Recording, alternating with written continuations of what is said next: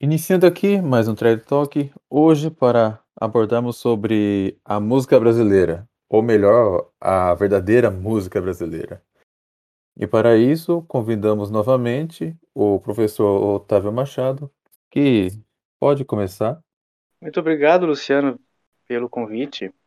Já é o, o quinto Trade Talk que nós estamos tratando sobre música. E nos, nos quatro TED Talks anteriores, é, nós ouvimos como a música foi se desenvolvendo ao longo dos séculos, né? só que no continente europeu. Então passamos pela Idade Antiga, é, vimos a Idade Média, depois todos aqueles períodos da música até chegarmos ao romantismo, à música moderna, etc. Né? E sempre partindo de alguns conceitos de, de raízes greco-romanas, né? Não sei se vocês todos estão lembrados, mas de, de todo esse caminho que, que nós, é, de certa forma, traçamos a partir das concepções filosóficas e teológicas básicas sobre esta arte da música. E hoje, né, para, o, para o nosso interesse, né, nós que, que somos brasileiros, curiosos, né, e, e, e que amamos a, a, terra de Santa Cruz, nós vamos conversar um pouco sobre a música que foi produzida, mas que foi feita aqui de forma geral. Né? E a primeira coisa que eu quero dizer é que falar sobre música brasileira, ou seja, falar de toda a produção cultural desde o século XVI até o final do século XIX, que é, é a nossa temática hoje, não é fácil, porque nós não temos registros, se comparando com os registros que temos da, da música da Idade Média na Europa. Lá nós tínhamos o Liber Magnum do, do, do Perrotin, é, nós tínhamos as, as canções populares, que eram canções dedicadas à Virgem Maria, nós tínhamos muito registro. E no Brasil, Infelizmente, nós temos esse problema de falta de memória, né? Mas não é um, uma questão que, que, que, seja negativa, no sentido de que ah, o, o povo não, não, não estava muito preocupado. É que o povo que vinha para cá, lá no início, não era um, um povo culto, vamos dizer assim, e, e que estavam é, mais, mais inclinados para essa produção artística era um povo que vinha para, para desbravar as novas terras. Né? Então, o foco era outro. Mas, de qualquer forma, nós tivemos uma vasta produção. É, uma parte conhecemos, a outra não. Uma vasta produção musical e que começou com a vinda dos padres jesuítas. Uh, claro, eu, eu quero fazer aqui um, um breve parênteses, né? Porque, logicamente, nós não iremos considerar a música que, que era feita pelos, pelos indígenas. Porque, em primeiro lugar, é, eles não tinham escrita musical. Em segundo lugar, era uma música muito primitiva. Em que sentido? E aí eu lembro a, aquele uh, nosso primeiro Trade Talk, onde eu falei de alguns elementos musicais, o que é necessário para que uma música seja bela, né? E a música que eles faziam e fazem ainda hoje, e que não ouçam os meus colegas de curso de música, né? Porque senão eu teria problemas. é uma música primitiva no sentido é de focar muito na questão rítmica e uh, nos sons aleatórios, ou seja, eles dançam de acordo com os ritmos que produzem com seus instrumentos e cantam, mas não têm consciência daquilo que cantam. Não percebem que ah, tal som combina com esse, então forma uma terça maior, tal som combina com aquele outro, forma uma quinta perfeita, e formando uma é, concepção mais racional da música. É, tudo neles é mais primitivo, mais, mais intuitivo, vamos dizer assim. E por isso que não, não havia necessidade de escrita musical. Então, quando uh, os, os portugueses eles chegaram aqui, né, eles deixaram, graças a Deus, alguns registros, e eu acho interessante a gente começar pelo começo, sobre a música que nós tínhamos aqui antes da chegada dos europeus e quem começou então a registrar foi Pero Vaz de Caminha na carta tão famosa carta ao El Rei Dom Manuel.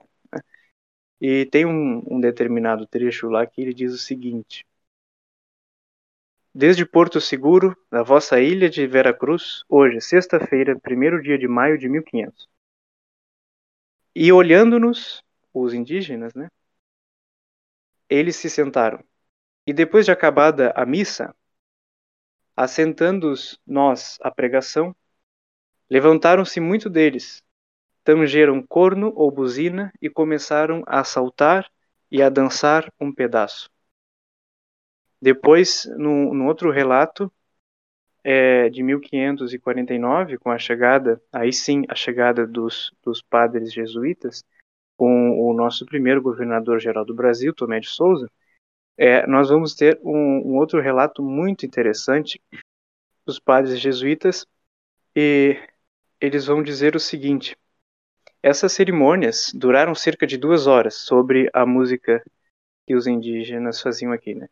E durante esse tempo, os 500 ou 600 selvagens não cessaram de dançar e cantar de um modo tão harmonioso que ninguém diria não conhecerem música.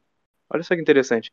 Se, como disse, no início dessa algazarra me assustei, já agora me mantinha absorto em coro, ouvindo os acordes dessa imensa multidão e, sobretudo, a cadência e o estribilho repetido de, de cada copla e aí ele, ele meio que reproduz, ele, ele, ele reproduz o que seria esse canto, né? Mas é curioso porque nessa, nessa descrição nós temos um ponto positivo, no sentido de que é, eles, eles, eles acharam aqueles sons que os indígenas estavam produzindo sons harmoniosos, mas não no sentido, como eu disse, de forma racional e consciente, ou seja, é, os, os gentios já tinham uma intuição, que é algo natural de todo ser humano, né? E aí lembrem lá no nosso primeiro TED Talk, de que há sim sons consoantes e sons dissonantes. E isso aí é um ponto muito fundamental para a gente destruir qualquer tese desses professores universitários pós-doc, não sei o que, que dizem que que cada cultura tem uma percepção diferente dos sons e da música em geral. Vocês vejam que é, que esse padre, esses esses europeus é, perceberam que havia ali uma lógica por trás que os que os indígenas não tinham consciência, né? Mas que eles intuitivamente eles percebiam e faziam. E se reparar bem, até entre os animais é, brutos mesmo, né, irracionais, e a gente vê algo disso. Exatamente. Quando se ouve passarinho cantar, por exemplo, né, e apesar, é, desses índios, né, na apesar das suas condições primitivas e selvagens, é, eles não deixam de ser animais racionais, né. Eles uhum. não a natureza humana deles não não foi tolhida. Exatamente. Então isso quebra de forma definitiva todos esses argumentos contrários, né? que dizem que não, a cada cultura tem a sua percepção da realidade. Não, nós todos somos seres humanos criados à imagem e semelhança de Deus. Bom, então como não não temos registro e também seria algo muito distante da nossa realidade nós termos contato com essa música e, e nos sentarmos para ah, agora eu vou ouvir música indígena, é algo muito estranho. Nós vamos passar então para a música que era produzida pelos padres jesuítas, mas uma primeira questão aqui que eu ponho de forma geral, do século XVI, aqui no Brasil, isso é muito importante, até o século XVIII, a música vai cumprir uma função. Não vai ser por puro, puro deleite, pura fruição, tá? pelo, pelo talento, simplesmente, de um determinado compositor, tá? vai cumprir funções religiosas e cívicas. Então, esse período de 1500 a 1600 é conhecido como quinhentismo brasileiro.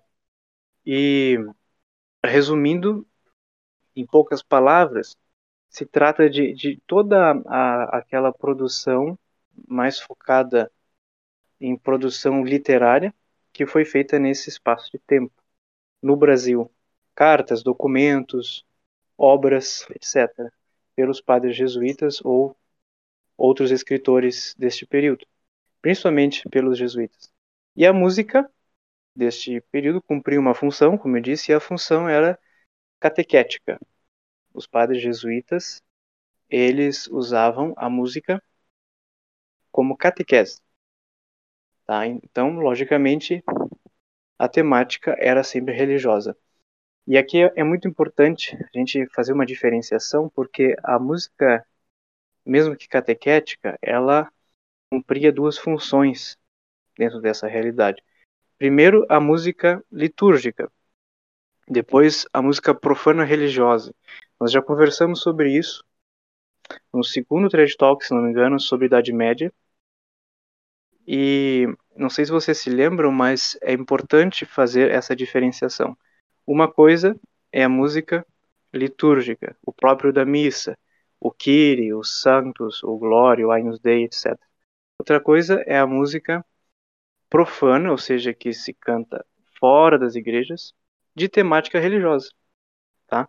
Então, é, essas músicas elas eram produzidas na, na Santa Missa, mas também de forma teatral, ou seja, os padres jesuítas eles compunham muitas peças de teatro né? e na maioria das vezes entre os diálogos falados havia uma música cantada na língua geral em Engatu, tá? Que era compreendida pela maioria dos, dos indígenas. E quem codificou essa língua geral em Engatu foi o padre Anchieta, de santa memória, né? Padre José de Anchieta. Ele escreveu uma gramática, era um gênio, né? E também, lógico, é, pelas graças que, que ele recebeu, escreveu uma gramática e codificou toda a língua em Engatu. É algo impressionante. É famosa aquela cena do padre é, ele escrevendo os versos à Virgem Maria na praia. E depois, de forma muito impressionante, ele memorizou tudo. E graças a Deus chegou até nós, né? É incrível a genialidade desses homens. E a coragem, porque, por exemplo, o, o, o padre José de Anchieta, ele partiu lá da Europa muito novinho, né? das ilhas das ilhas Canárias, se não me engano. Ele partiu com 16 ou 17 anos aqui para o Brasil. E eu fico às vezes comparando é, um rapaz de 16 anos hoje e, e um homem né, de 16 anos daquele tempo é totalmente diferente a realidade, né? É, então isso serve para o nosso esforço pessoal também, né? De sairmos da, da nossa zona de conforto. E, e, esses padres, então, eles fundaram vários colégios, várias escolas. Fundaram primeiro na Bahia, depois em Pernambuco, no Espírito Santo, Rio de Janeiro, São Vicente e São Paulo. E depois fundaram as famosas reduções jesuíticas. Né? Nessas reduções, nós tínhamos ali um, um grande amparo aos, aos indígenas é, que, que estavam dispostos a viver a fé católica. Né? E eles estavam seguros, se nós formos comparar com a cobiça dos portugueses, né, que viam nesses homens uma, uma, uma oportunidade de mão de obra barata, né? Então ali os indígenas estavam seguros, tinham todas as, a, as suas, as suas necessidades básicas eram todas realizadas ali mesmo, eles, eles mesmos que, que produziam seus alimentos, as suas casas e viviam em paz. Dizem até que foi um dos, um dos curtos momentos é, de, de, de uma sociedade que conseguiu de, de, fato viver em paz, né? Foi, foi um, um, um curto período de tempo, mas é, foi uma realidade muito interessante. Eu até quero dar uma, uma, uma sugestão sobre um filme muito interessante que trata sobre esses temas, é o filme A Missão. Eu não sei se tu chegou a ver, Luciano. Esse filme é muito bom. É, com a trilha sonora do, do Ennio. É, A Missão. Eu não me lembro de que ano é, mas me parece que é a década de 80 ou 90. Muito bem feito. E, e mostra bem como era essa, essa realidade. E o mais curioso, assim, né?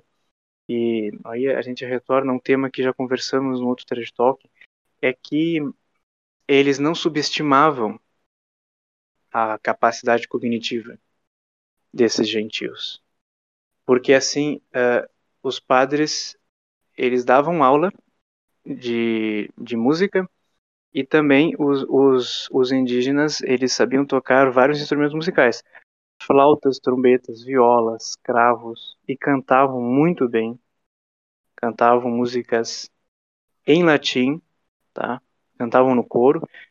E tem uma, um relato da época, se não me engano, que eu vou ler para vocês aqui, que expressa muito bem a, a qualidade desses indígenas. É algo impressionante. É, os próprios missionários confessam que se admiravam da facilidade prodigiosa com que os indígenas aprenderam os cânticos da igreja que lhe ensinavam. Né? E, e também, noutra citação, é, que talvez eu não ache agora, mas é interessante, os, os indígenas mais velhos, que tinham filhos, né? Eles gostavam de ver os seus filhos cantando lá no coro. Então era como se fosse assim uma, uma, uma grande honra o ter um filho que cantasse no coro da igreja, né? E, e, e quando chegava um outro índio, por exemplo, que era que era um, que era um pouco rebelde, o, o, o, o que não queria briga dizia: Não, eu sou um homem de comunhão, eu, eu, eu, eu quero a paz, eu, eu não posso fazer isso, eu sou um homem de comunhão. Então, todo esse discurso que dizem: Não, era uma coisa forçada, que os padres jesuítas eram tirânicos. Totalmente o contrário. Quem era tirânico, na verdade, eram alguns portugueses, que, que eles que eles estavam sempre ali na volta protegendo aqueles indígenas, né? E os indígenas, eles livremente eles pediam é, os santos sacramentos, né? principalmente o batismo. Eles queriam ser católicos, porque viam tudo aquilo e queriam ser como os padres jesuítas. Né?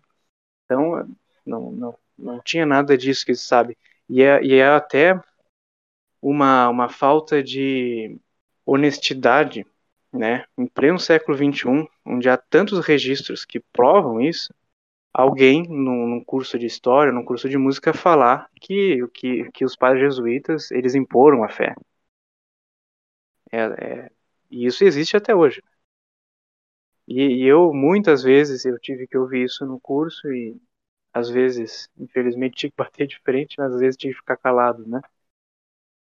Mas é muito triste essa realidade. E eles foram os, os nossos primeiros professores de música. Só que vejam que é, era uma música funcional, tá?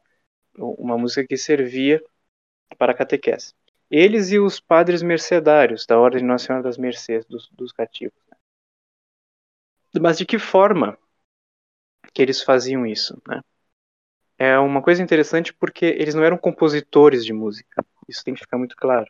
Ou seja, não, não, não há nenhuma música de um, de, de um, de um padre jesuíta, ah, o padre fulano de tal compôs a música tal. Não, eles faziam o seguinte: eles pegavam algumas melodias profanas europeias que eles, eles já tinham conhecimento, tá? traziam lá da Espanha, lá de Portugal, traziam essas melodias e colocavam uma nova letra. Colocavam na, na língua que eu falei para vocês aqui, a língua geral em. E aí os indígenas compreendiam e cantavam essas músicas. Uh, vou dar alguns exemplos. Existe um, uma, uma música profana muito linda, inclusive, de origem espanhola, que é, canta os, os, os verdes prados. Se chama Venid a suspirar a verdes prados.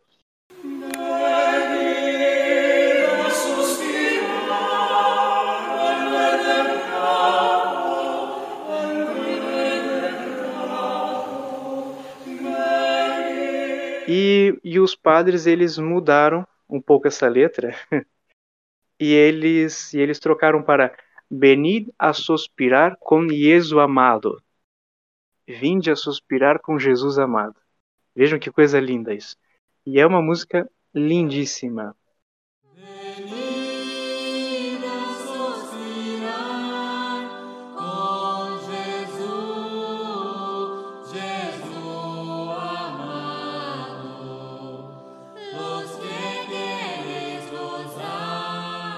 Algo simples, mas que servia para catequese. E também é, os autos. Os autos são, são pequenas peças teatrais que eram produzidas pelos próprios indígenas. Inclusive, tem um fato muito curioso da, da, da vida do padre José de Anchieta. Eles iam reproduzir o alto de São Lourenço, se não me engano, e no céu havia uma, uma nuvem negra, assim, carregada de chuva, né? E os indígenas estavam preocupados, não, padre, mas a gente não vai conseguir fazer esse alto aqui, porque vai chover. E o padre Anchieta falou, não, calma nós vamos terminar o alto e depois vai chover. Aí meio que ele, ele disse assim para para as nuvens, vocês esperem um pouquinho, a gente termina aqui a peça teatral e depois pode chover. E foi assim que aconteceu, e, e, e há registros históricos desses fatos, né? E outros tantos milagres, né? Então é, é, é algo impressionante a, a, essa vida que esses que esses homens eles eles tiveram e uma coisa que nós temos que ter dentro de nós é, é essa gratidão diante disso tudo, sabe? Essa fé e esse reconhecimento a tudo isso que eles fizeram. E se não fosse isso, talvez eu não fosse nem católico, vocês não fossem católicos hoje. Não seriam católicos hoje se não fosse é, o, o, o, o grande trabalho desses homens que vieram para cá da Companhia de Jesus. Bom, e depois desse longo tempo, né, até o famigerado Marquês de Pombal ter a ótima ideia de expulsar os jesuítas, né, é, nós vamos ter outros centros culturais musicais aqui no Brasil. Em Mogi das Cruzes, em São Paulo, né? Há poucos anos atrás, até eu acho que em 86 ou 96, descobriu-se um vilancico de Natal chamado Matais de Incêndio. O que, que é um vilancico de Natal? Era uma obra profana é, de, é, de uma origem é, espanhola do, dos séculos 13 e 14 e que se estendeu até o século XVI e XVII, até que se proibiu, e que a princípio era uma, uma representação de algum tema é, do, do mistério que se estava celebrando. Então, o vilancico de Natal tinha como temática o Menino Jesus. E era uma música profana que era cantado dentro das igrejas após a Santa Missa, as, as, as Santas Missas, né? As, as três missas de Natal. E uma coisa interessante que não se sabe, eu não sei se isso é verídico ou não, né? Haviam também danças dentro da igreja. E aí me parece que no século XVII os bispos proibiram isso. Mas, é, mesmo com essas dúvidas, uh, é uma canção muito interessante, Matais de Incêndio. É, é até uma letra muito curiosa, porque é um, é um português estranho, que parece que não faz sentido nenhum, mas o, o sentido dessa letra é que é, nós, nós morremos, nós morremos de incêndio, né, pelo fogo do menino Jesus, que nos ama.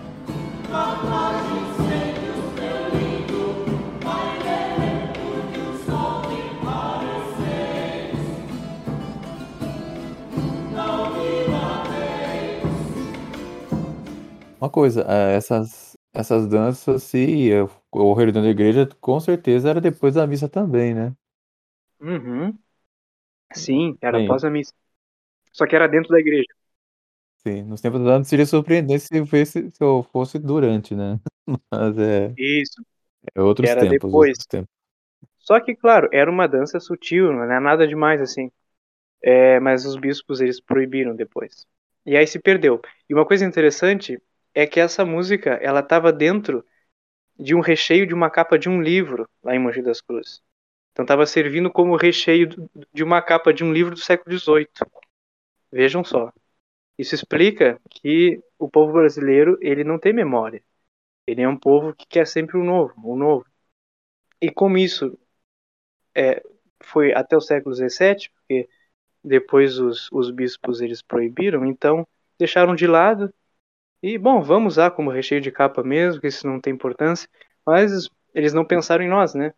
Estamos vivendo essa crise muito grande da música e que talvez nós, nós gostaríamos de, de, de ter contato com, essa, com esses vilancicos, né? Graças a Deus esse, esse aí foi recuperado. Seria algo análogo ao, ao tipo Livro Vermelho de Montserrat, Cantiga de Santa Maria, né? Exatamente, exatamente, algo muito parecido, muito parecido. Basicamente, como é que era a formação musical disso, né? Era percussão, viola, um cello, um, um fagote, e vários cantores. E, e, e, cantavam a várias vozes. Algo muito parecido mesmo. Porque toda música, e aqui isso é, é muito importante, né? Toda música do século XVI até o século XVIII, início do século XIX, feita aqui no Brasil, é música importada. Não é música tipicamente brasileira, num sentido de que, é bom, eu estou pensando em fazer uma música num estilo brasileiro. Até porque isso é um assunto muito longo e, e que não se termina. É uma discussão que não se resolveu ainda. O que é música brasileira, afinal?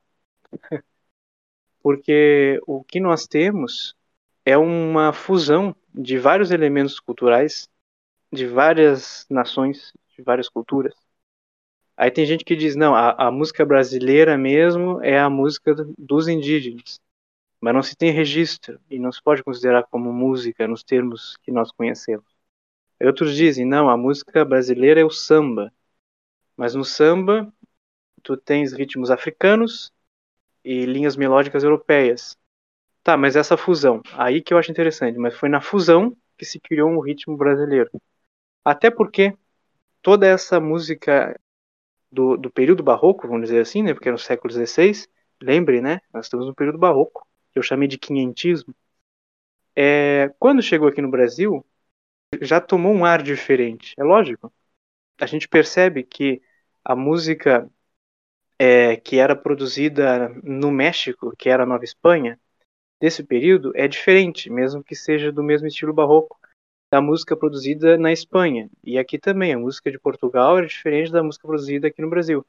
Mas era a música barroca do estilo da Europa, tá?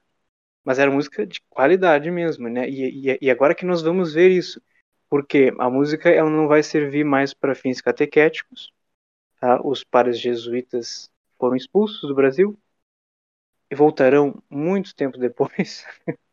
e nesses próximos anos, depois do século XVI, início do século XVII, nós vamos ter um grande, um grande destaque na primeira capital do Brasil, que foi Salvador, ou Santo Salvador, né? no estado da Bahia. Por quê? Por que isso, né? Por que, que a, a música ali é, foi muito relevante nesses primeiros tempos de Brasil? Porque nós tínhamos o primeiro bispado do Brasil ali. É lógico que a música da Sé é de maior qualidade da música de uma capela rural. Né? Por quê? Eu, eu, não preciso aqui ficar explicando, né? Nós temos um bispo, nós, temos é, ou, outras cerimônias, é o, é o centro de todas as, as, as demais paróquias, as demais capelas, e, e o bispo é, e, a, e, a, e a dignidade da Sé merece também uma música muito mais digna. Então, Salvador foi é, um dos primeiros centros culturais musicais. Só que o grande problema disso tudo é que também nós não vamos ter registro da música que era produzida nessa época. E se tiver, tá, foi algo que recentemente ou, ou se está ainda descobrindo. Não se sabe, né? É por isso que eu digo, nós músicos, nós temos também esse papel de buscar. Agora, só fazendo um parênteses, eu moro numa cidade, por exemplo, que se chama Jaguarão, é minha cidade natal. E lá nós tivemos também compositores históricos, né? Claro, não compositores barrocos, porque, porque ela é de 1802. Mas nós, nós tivemos compositores também românticos. Ninguém conhece, ninguém sabe como foi essa música. O que, que eu fiz? Eu busquei. E muitas partituras estavam num, num, num canto atirado.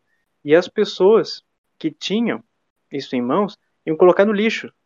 E muito provavelmente foi isso aí que houve nesse século. As pessoas estavam ali com, com, com, com todos, todos aqueles registros musicais viam, não, isso aqui eu nem sei o que é, acho que não serve para nada. Mais, mais folha, mais papel, vou colocar no lixo. Colocavam no lixo. E nós perdemos, infelizmente, tá?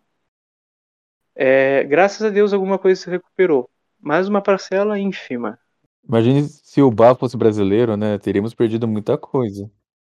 Mais da metade da obra, com certeza, com certeza. O povo não tem memória pessoal veria que, nossa, e essa pilha de papel que nós vamos fazer com ela? É. Porque o Bach compôs bastante coisa, né? Muita, muita coisa. É, nós não, não vamos ter. Isso é uma coisa importante que é, e foi até bom que, que tu citou Bach. Nós não vamos ter compositores que trouxeram coisas novas, como, como por exemplo Beethoven, que trouxe tais e tais coisas para música. Não, mas nós vamos ter músicos de muita qualidade. E que foram também grandes compositores. Não fizeram nada de novo, muito entre aspas também, né? Porque é, toda música nova é algo novo, mas nada que, que, que seja surpreendente, é, que se ouça e se diga, nossa, isso é, é uma característica própria desse compositor. Não, tudo é muito parecido, tudo é muito simples, tudo cumpre uma função. Tá? E é, a, a música, então, do século XVII até o século XVIII vai ainda seguir sendo uma música funcional, vai cumprir suas funções religiosas, vai ser, em grande parte, é, toda a música brasileira é, do século XVI até o século XVIII vai ser música sacra, de qualidade, mas vai ser música religiosa, polifônica, no estilo renascentista, lá no século XV, XVI, e no estilo barroco, depois do século XVII, XVIII. É curioso isso, porque as coisas chegam bem depois aqui no Brasil. Enquanto no século XVIII lá na Europa eles estavam eles estavam num outro movimento, que é aqui no movimento clássico, aqui no Brasil eles estavam fazendo música barroca, por exemplo, né? E o nosso barroco mineiro é posterior ao barroco que era produzido lá na Europa. Então também temos que ter consciência disso. Por isso é um outro barroco. É uma outra música barroca. Seria por causa também da por questões geográficas, né? Já que é um oceano Sim. inteiro, né, separando o Brasil e os Com embarcações. certeza. Eles, eles não sabiam o que estava acontecendo lá na Europa, né? Eles não sabiam. E aí, quando chegava, quando, quando ia alguém para a Europa e trazia algo de novo para lá, demorava também para as pessoas irem aos poucos conhecendo. Mas isso, vocês vejam, a nível é, de cidade. Meu pai me conta uma história assim. É, nós nós moramos numa cidade pequena, tá? De interior, que é a cidade de Jaguarão, como eu já falei. Que é, e aí a, a, a, nossa capital do estado, que é Porto Alegre, né? É, na década de 60, 70, aquela década né, bem bem forte das, das suas revoluções, ela trouxe, por exemplo, um, um moletom, se não me engano, que era o moletom Canguru, pode ser? Canguru. Isso chegou na década de 70, 80 em Porto Alegre. Meu pai me conta que para chegar em Jaguarão demorou muito tempo. Então, quando chegou, já em Porto Alegre eles não estavam usando mais. Então, vejam, isso há pouco tempo atrás era comum. Hoje não, né? Os celulares, todas as, as nossas mídias aí é, é, é tudo muito rápido, é, se sabe das coisas quase, quase no, no, no mesmo tempo, né, no mesmo exato momento, pelas lives, etc. Hoje isso não existe tanto, mas há pouco tempo atrás era assim. Muito mais no século XVII, XVIII. Até penso que no século XVII, XVIII, por exemplo, né, pode ser que um, algum europeu talvez tenha saído da Europa, ido morar em alguma cidade do interior do Brasil e ter iniciado algum movimento musical por lá, mas ficou só, mas teria ficado só ali, né? Isso, porque também tem isso aí. É, então as coisas são muito demoradas aqui no Brasil. Nada foi de uma hora para outra. E quem é que fazia esse papel de, de músicos, compositores? Quais eram esses músicos, né? Onde que eles estavam? Onde que eles faziam essas músicas? E aí nós vamos ver o grande papel das irmandades religiosas. Porque na verdade, essas essas essas irmandades até pouco tempo atrás, até antes da década de 60 do século 20, antes antes de serem destruídas, elas serviam como é, grupos sociais mesmo, né? Então tu tinha aqui aqui é, onde eu moro atualmente, se tinha, em outras cidades também, é, a Irmandade do, dos Homens Pretos de Nossa Senhora das Mercês. Depois, a Irmandade de Santa Luzia dos não sei o que, é, de São, São Brás dos Carpinteiros, vamos dizer assim. Então, eram grupos sociais realmente, pessoas que faziam, que tinham as mesmas funções e que se reuniam, e uma irmandade, né? Eram irmãos, que tinham a, a, é, alguma alguma mensalidade, né, que pagavam mensalmente, etc. E tinham as suas igrejas e meio que competiam entre si como se fossem times, né? Hoje se tem os times aí de futebol, mas antes eram as irmandades. Então, por exemplo, quando se tinha uma, uma, uma procissão muito solene, procissão de Corpus Christi, de, um, de uma grande cidade que tivesse muitas irmandades, iam todas lá para a procissão, e aí depois, é, provavelmente, né, se falava, ah, tal irmandade estava mais, mais bela, a outra estava menos, a outra tinha mais gente, as outras não tinham. A uma tinha música tal, a outra não tinha música tão bonita. Então, era assim que a vida social desse, desse tempo, né, do, do, do século XVI até o século, até o século 20, mais ou menos, até a década de 50, pouco tempo atrás, as coisas funcionavam assim. Tá? Lá na minha cidade, por exemplo, é, nós temos o cemitério das Irmandades. Então, no lado direito, era a Irmandade de Nossa Senhora Imaculada Conceição. No lado esquerdo, era a Irmandade do Sacramento. E as coisas funcionavam assim, e o cemitério estava sempre limpinho. Né? Hoje está de qualquer jeito. Porque as Irmandades não existem mais. E as Irmandades pagavam, isso é importante, pagavam os músicos. E é lógico, né? O cara que é pago não vai fazer trabalho porco. vai fazer um negócio de qualidade. E aí, nós vamos ver depois surgir a Irmandade Santa Cecília, né? Não preciso falar porquê, dos músicos. E são nesses grupos sociais religiosos que a vida musical vai se desenvolvendo, vamos dizer assim, tá? A, a, isso durante muito tempo vai ser assim, muito tempo. Então eles eles vão ver quem é que tem os melhores órgãos, os, os, os melhores compositores, tá? E não se tinha essa história de conservatório de música. Por quê? Porque era um sentido de eu procurar um mestre e eu ser um aprendiz, tá? Porque eu estava cumprindo um ofício. É como alguém algum mestre que fizesse sapatos. As pessoas precisam se calçar. Então a gente busca saber com quem sabe. é muito simples. Então os jovens que tinham um dom, que tinham uma inclinação para a música, buscavam nas irmandades os mestres, os homens já de renome, que tivessem uma carreira mais profícua, né? que tivessem já o, o, o seu status e que dessem aula para eles. Tá? E aí se, que se construíam uh, os, os, grandes nomes da, da cultura musical brasileira. Tá? Uh, e aí eu quero falar sobre o nosso primeiro compositor, que vai ser do século XVIII. Então vejam que eu não falei de nenhum compositor do século XVI nem do século XVII, porque não se tem registro. E se tem registro do nome dos compositores, não se tem da sua música, então não adianta falar.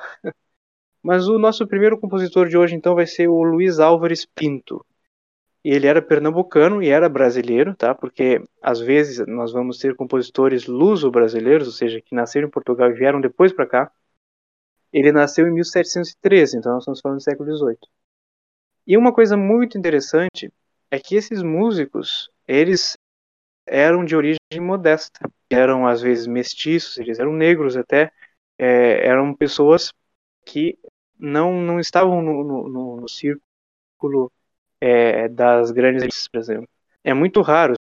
Só no século XIX, depois, que nós vamos ver surgir músicos, compositores das elites. Mas ele foi um dos primeiros compositores nacionais a sair do nosso país. Ele saiu aqui do Brasil e foi para Portugal, para lá então ter uma uma uh, um reforço, vamos dizer assim, é, para ele se se aprofundar nos seus estudos musicais. Então lá ele ele fez aula de órgão com um, um, um grande professor de Portugal em, em Lisboa, estudou também contraponto e ficou um bom tempo por lá. Depois, quando retornou, o nível musical dele, né, estava já, vamos dizer assim, um, um nível muito alto, tá? E aí eu quero falar sobre duas obras que ele compôs e que provavelmente vocês vão ter facilidade de encontrar por aí, que é a Beata Virgo então é um, continua sendo música sacra. A Beata Virgo é uma música polifônica lindíssima. E o primeiro método, eu acho que é um dos primeiros métodos brasileiros de teoria musical. O título é muito engraçado. Esse português do século XVIII é bem estranho. O músico e moderno sistema para solfejar sem confusão. e os títulos eram assim, né? Eles eram bem diretos ao ponto. Para que serve isso, né? Para solfejar sem confusão. Então, é, foram eram 24 pecinhas, é, 24 obras bem pequenas, né?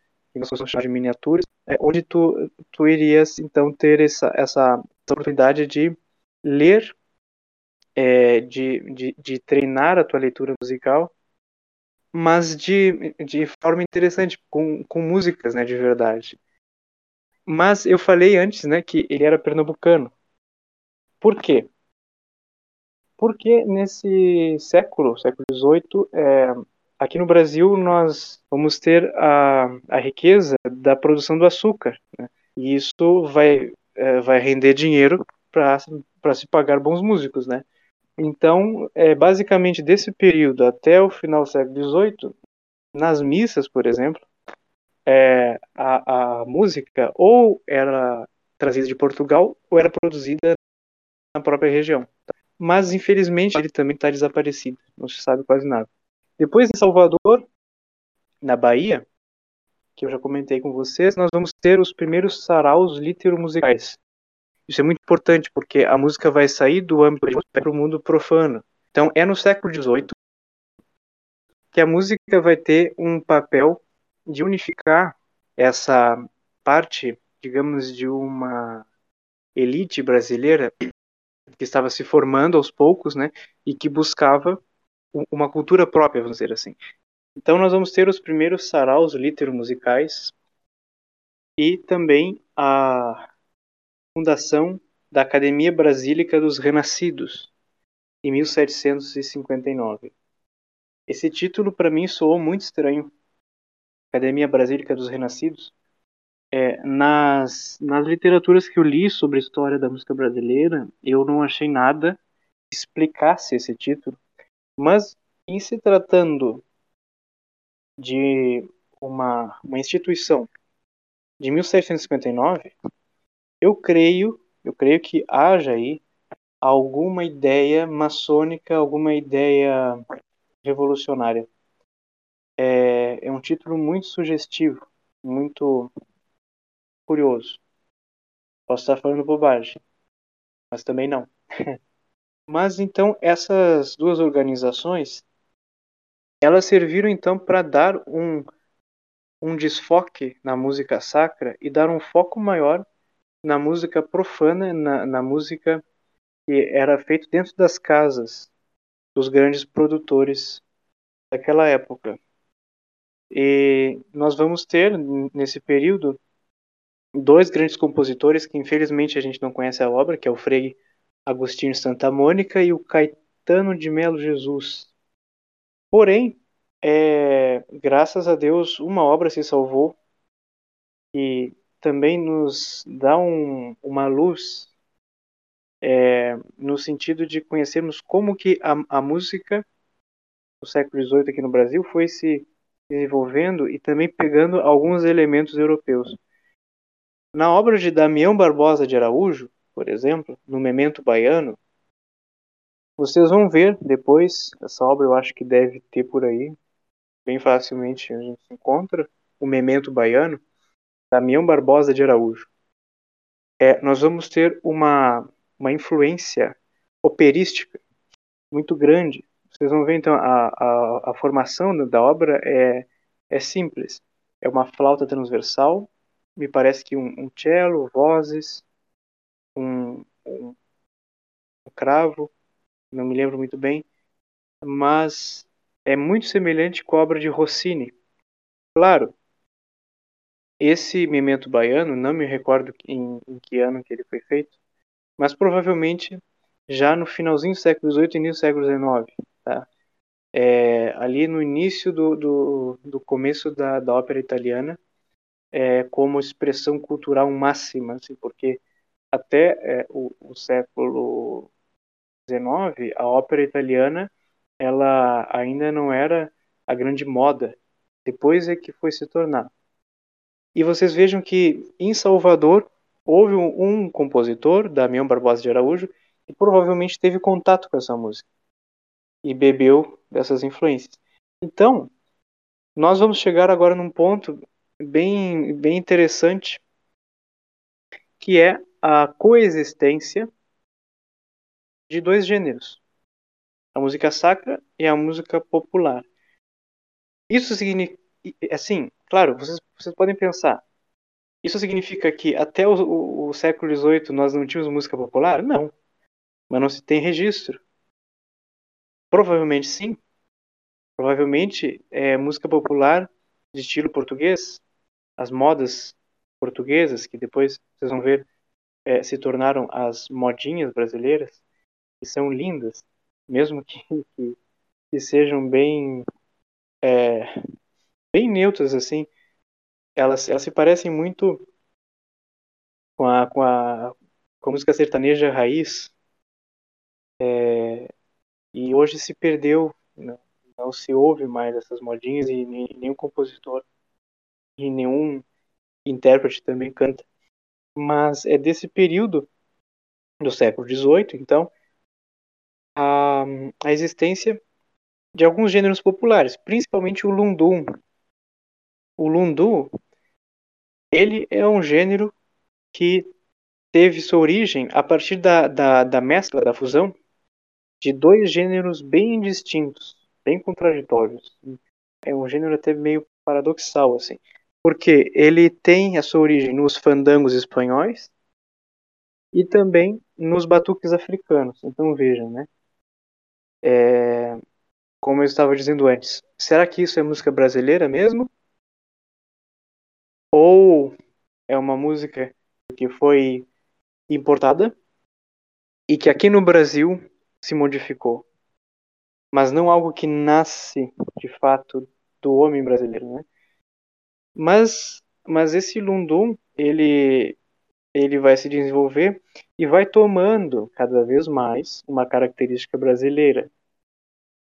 Só que em um determinado momento, esse Lundum ele não vai ser bem quisto. Ele vai ser mal visto pela sociedade, principalmente é, pelos religiosos. Porque esse Lundum, olha, mal comparando, mas nem tanto. era o funk da época, no sentido da dança sensual que é, ao mesmo tempo se fazia quando se cantava ou, ou quando se, se tocava simplesmente.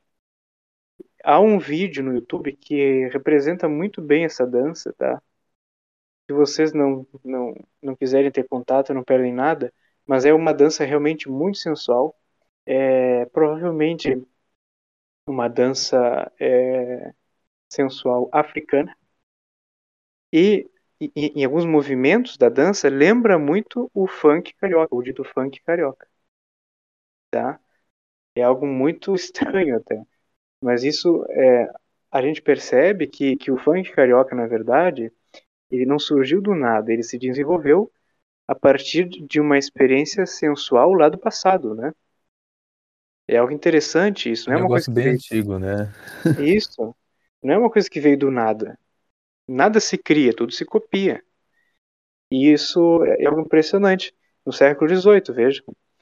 Mas esse é o lado mais água suja da música popular brasileira. A água mais limpa são as modinhas.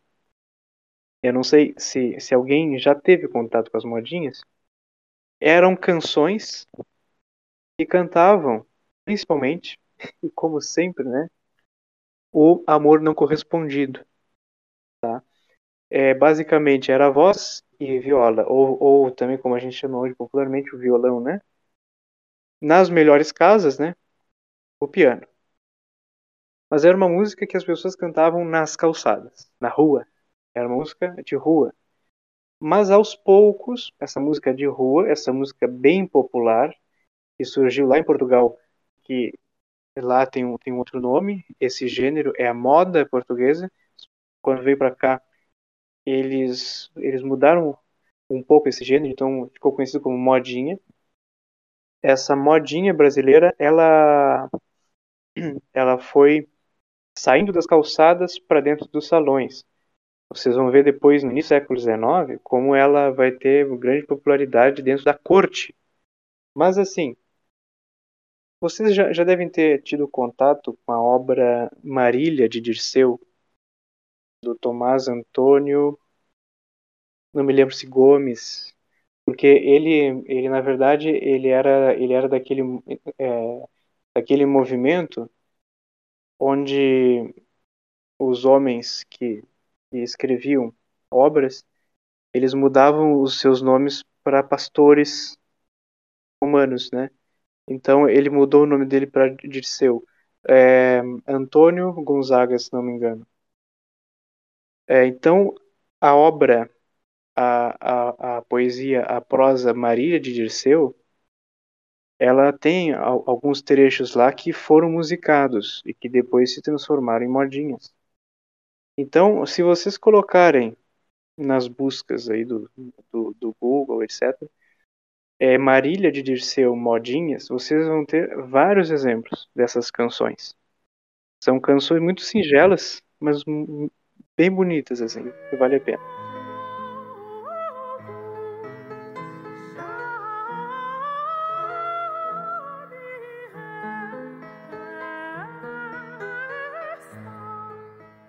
Seria uma espécie de um de um tataravô do sertanejo, ou coisa assim?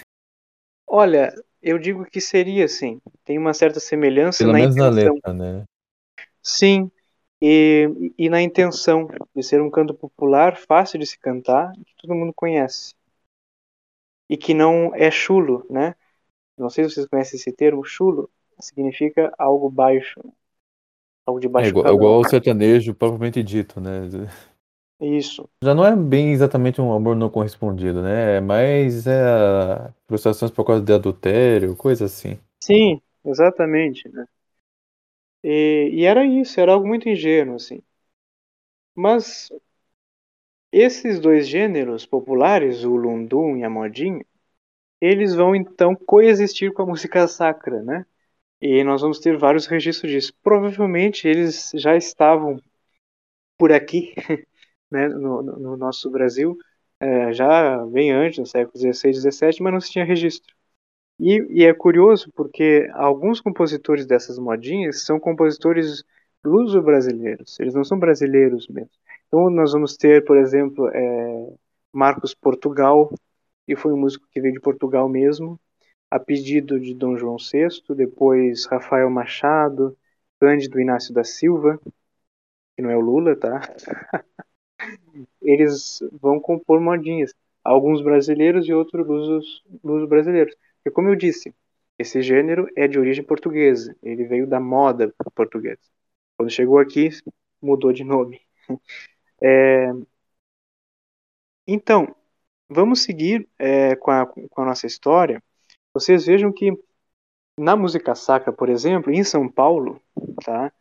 o bispo Dom Manuel da Ressurreição, ele vai contratar é, um outro grande compositor desse período, o Silva Gomes, André Silva Gomes, para ser mestre de capela da Sé.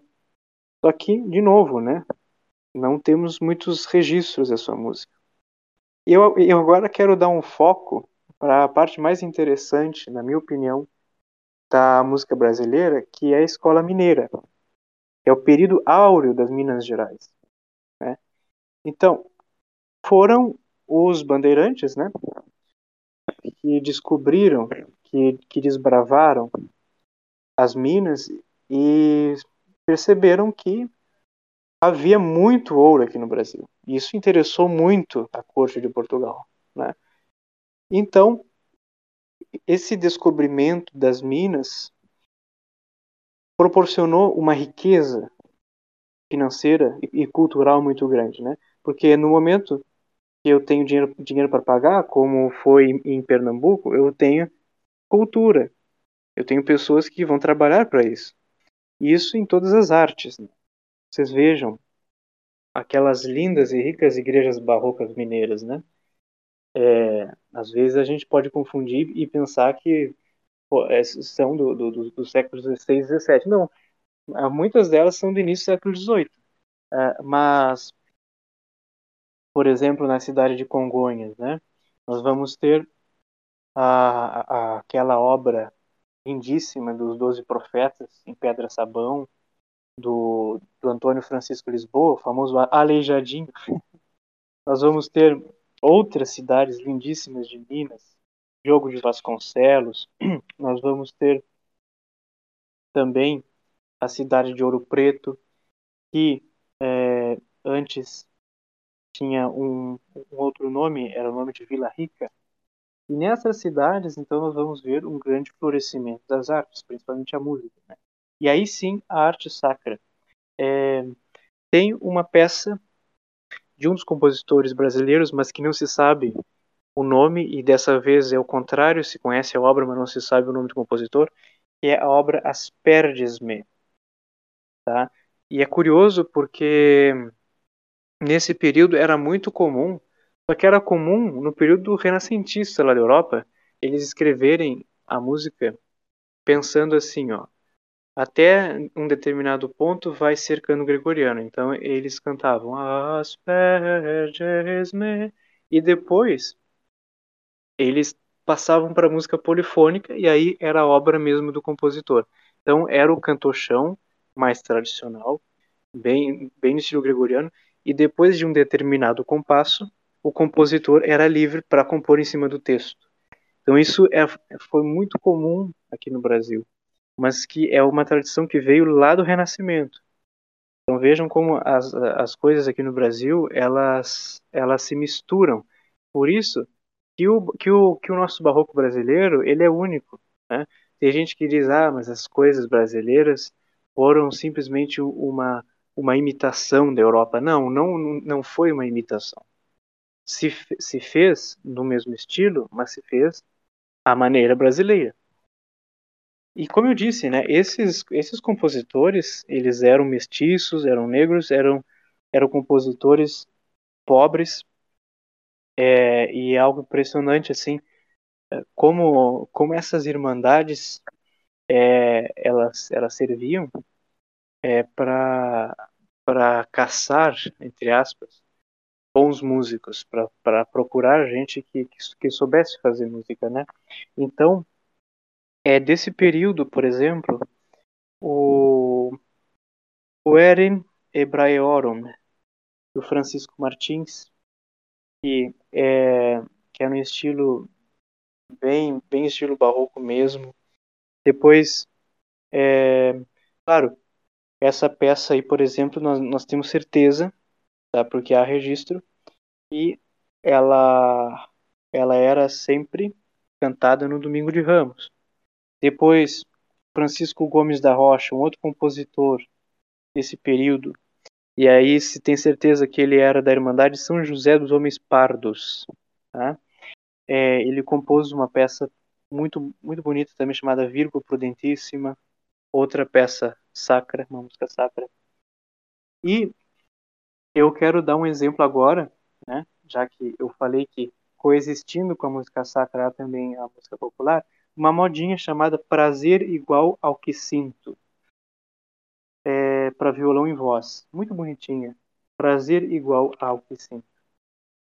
E vocês vejam também que é desse período a construção né, e, e, a, e a montagem dos grandes órgãos mineiros.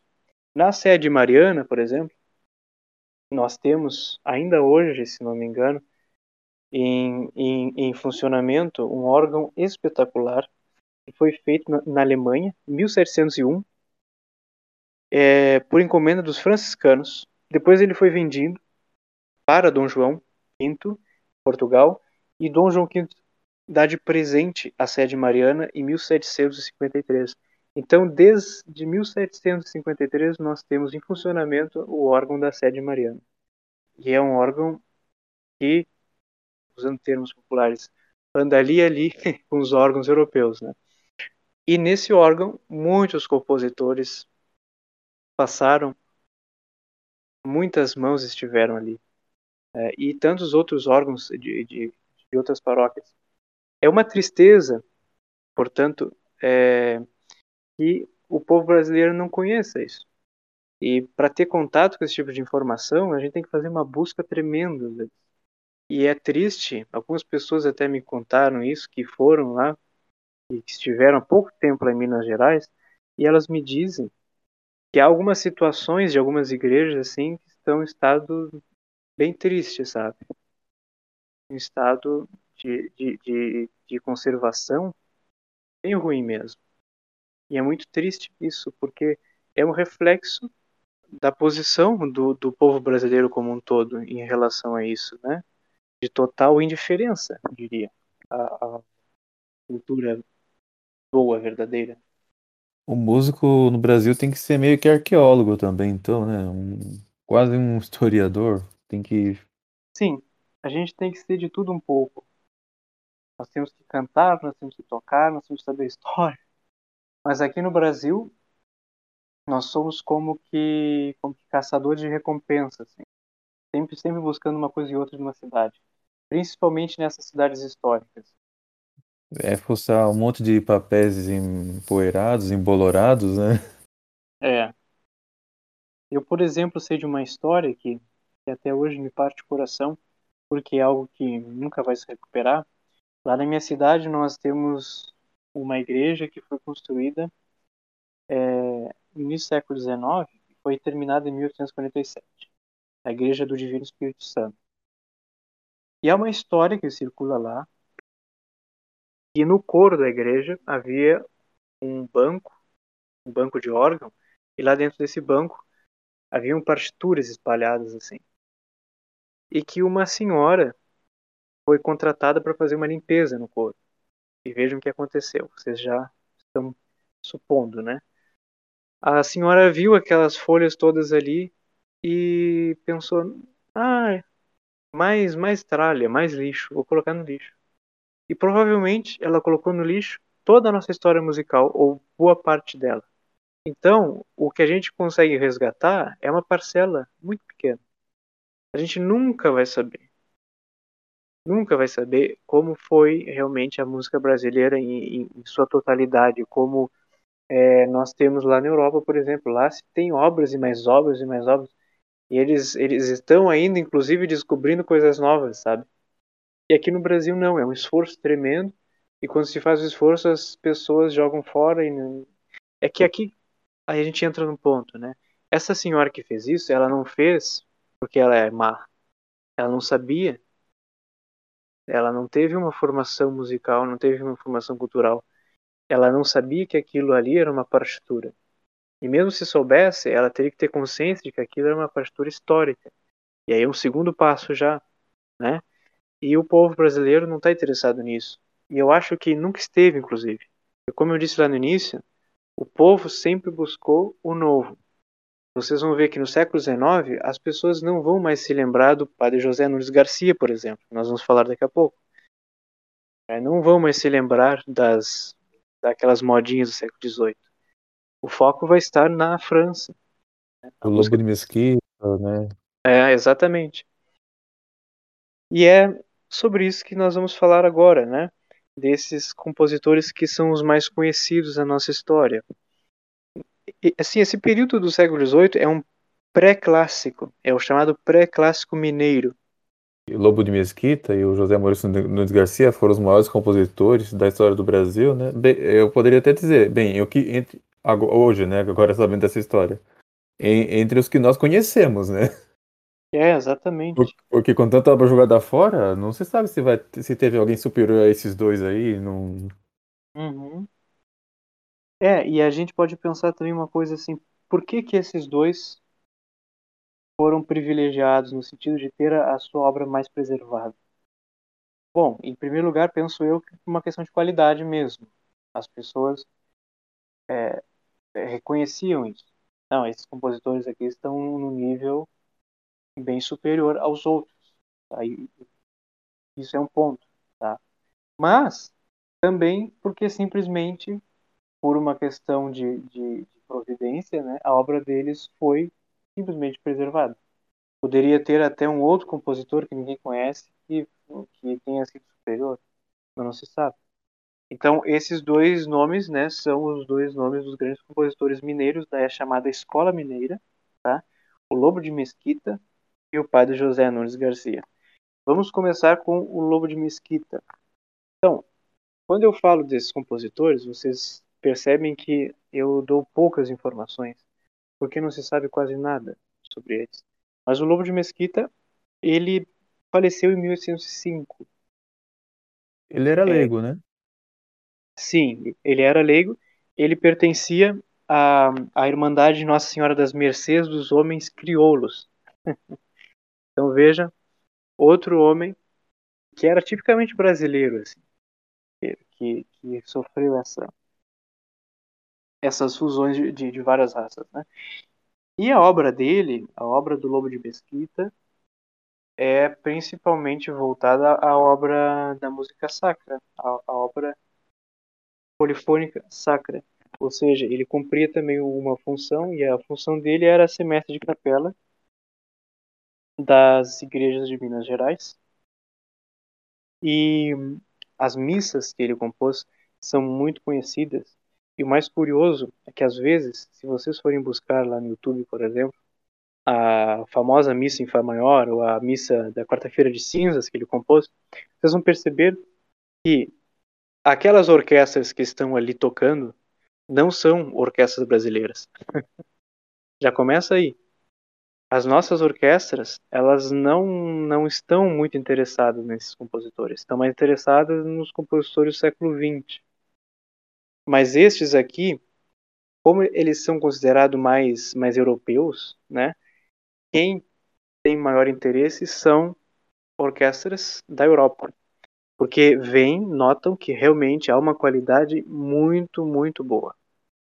É, eles, eles até dizem, é, tem, tem uma frase de uma, de uma musicóloga falando de um outro compositor, não me lembro se Marcos Portugal ou do, ou do padre José Nunes Garcia, que era considerado aqui no Brasil um segundo Mozart. Tá? Então vejam que a, a qualidade deles era comparada aos grandes compositores. Tá? Então, quando nós falamos de música brasileira, pessoas costumam pensar assim, ah, era música simplória, era, era música simples, ah, porque ninguém se lembra. Não, mas ninguém se lembra porque são pessoas que não têm memória, não porque tenha sido feito de qualquer jeito ou, ou, era, ou era, coisa que, que não, não, não, não tem o seu valor e que não vale a pena resgatar. Não é isso.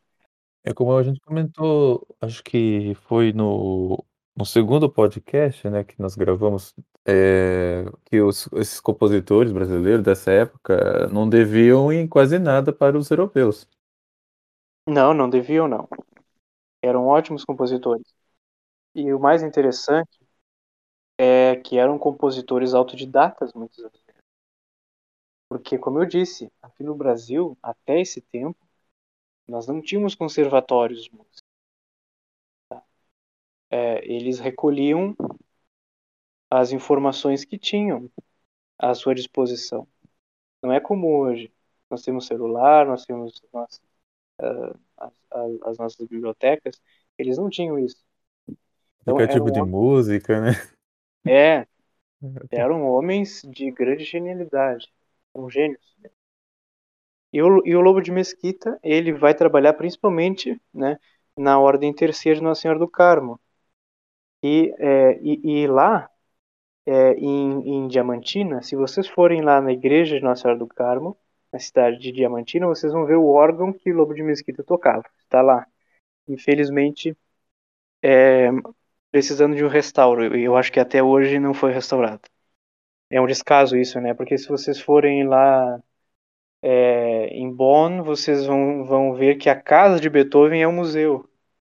E talvez hoje nem se saiba onde que o Lobo Mesquita nasceu. Sabe? Esse tipo de coisa que mostra muito bem que o Brasil não tem memória. E quando faz um museu é de qualquer jeito e, e, e, e ninguém conhece, as coisas estão caindo aos pedaços. É sempre assim. Então, vejam, um órgão de um grande compositor, que era comparado a um grande compositor desse mesmo período, é, como Mozart, etc., e que tem o seu órgão ainda para ser restaurado. Né? Então veja o grande descaso que há né, na nossa música. Mas tem dinheiro da Lei Rouanet para promover funk, mas não sei o quê. Ah, então, pois é. Pois é. Essas porcarias, essas porcarias são promovidas, né? Mas. É. Agora um lobo de mesquita Aliás, você fala esse nome pra alguém e, tipo, quase ninguém vai saber, né? É. É, as pessoas não conhecem, porque primeiro a gente não tem aula de, de música nas escolas. Segundo, não, não temos aula de história da música. Em terceiro, não temos olha, aula de história da música brasileira. então já começa. O que é interessante é que acho que, por exemplo, na Alemanha ou na Áustria, né, o nome de Mozart, de Beethoven, de Bach Tipo, até até as pessoas mais ignorantes e rudes sabem, né. É. Isso isso que eu acho impressionante, entendeu. No no Brasil agora quem quem quem conhece Lobo de Mesquita? Pois é. É verdade. Até brasileiro sabe, né, quem é Mozart, pelo menos nominalmente, né, quem é Beethoven. Agora do compositor do próprio país é tá difícil. Exatamente. E falando agora sobre a obra de Lobo de Mesquita eu penso que há poucas gravações ainda da sua obra. Há, há muita coisa que foi, graças a Deus, preservada, né, se conhece, mas gravações são poucas. Eu sei que existem duas gravações muito interessantes das duas missas mais conhecidas dele, que é, são a, a, a missa de quarta-feira de cinzas e a missa de Fá maior. São peças lindíssimas. E vocês vão perceber, assim, é, claro, isso é uma coisa que se faz a longo prazo, mas há sim um quê de brasileiro. Existe uma característica brasileira ali. E em 1808 nós vamos ter a vinda da família real, que deixou o seu Napoleão Bonaparte haver navios, né? Daí que vem essa nossa expressão, haver navios. Aí os livros de história vão dizer que, que a família fugiu com medo e tal.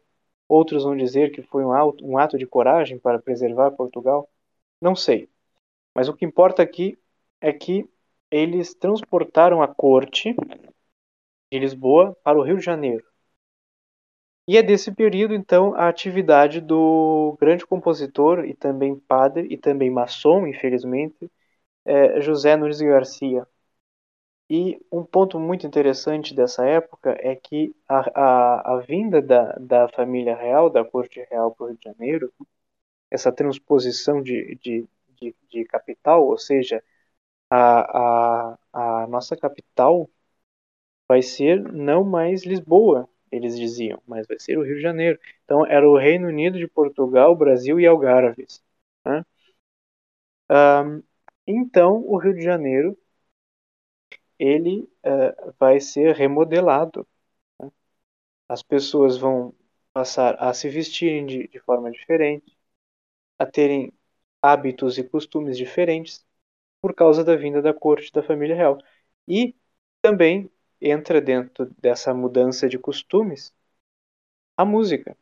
E é lógico que, em se tratando no início do século XIX, a música que eles trouxeram não era mais a música barroca que esses compositores sacros estavam fazendo até esse determinado momento. Era, era a música do período classicista e um pouco do período romântico. Então, aqui nós já demos um salto muito grande. Foi muito importante para a nossa história brasileira a vinda da corte foi muito importante. Então veio Dom João VI, que na época ainda não era rei, porque a, a, a mãe ainda era viva, era uma mulher que sofria de alguns problemas mentais, mas ainda vivia. Ah, e é desse período, então, a atividade do José Nunes Garcia. É impressionante porque esse músico, ele já com 16 ou 17 anos, ele já compunha peças assim, ó, é, de grande maturidade. Ele tem uma Tota Pulcres Maria, que é, é digna de um Mozart, com 16 anos de idade. E ele não, nunca teve aula em, em, em grandes conservatórios, teve aula provavelmente nestas, nestas irmandades que eu falei para vocês, inclusive fundou uma, a Irmandade Santa Cecília dos Músicos. A missa Santa Cecília que compôs tem a ver com a irmandade dele, então? Tem, porque era, era sempre tocada no, no de Santa Cecília. E é lindíssima é, é uma peça também digna dos grandes nomes dos compositores. É, eu, eu diria assim, ó, o, o padre José Nunes Garcia, ele é o nosso grande nome. É o grande compositor que nós tivemos, brasileiro, desse período e de todos os tempos da nossa música brasileira, eu ouso dizer. Porque ele era um cara, vamos dizer assim, esses termos, muito limitado em questões de, de, de logística. Eram outros tempos, como eu disse, as coisas chegavam muito lentamente aqui no Brasil. Não tínhamos conservatórios, não tínhamos escolas de músicas como depois viriam a surgir, não tínhamos clubes de músicas, nada. Tudo que ele sabia, ele buscou. Né? Ele buscava com um e com outro e ele ia assim como como como se fosse uma esponja, né? Assimilando todos esses conteúdos. E ele foi formando, então, a, a sua musicalidade dessa forma. Forma muito parcial, né? Um pouco aqui, um pouco ali. Mas é um músico muito completo. É um músico também autodidata, porque dizem que ele nunca teve aula de cravo. E tocava o cravo, cravo maravilhosamente. Nunca teve aula também é, de, de, de violino, me parece. Tocava o violino muito bem é um caso muito impressionante e raro na, na nossa história. É, ele seguiu então para a carreira eclesiástica. Ele foi ordenado padre em 1792 e depois foi contratado pelo Dom João VI para ser mestre da Capela da Sé, que na época era a Capela Real, né?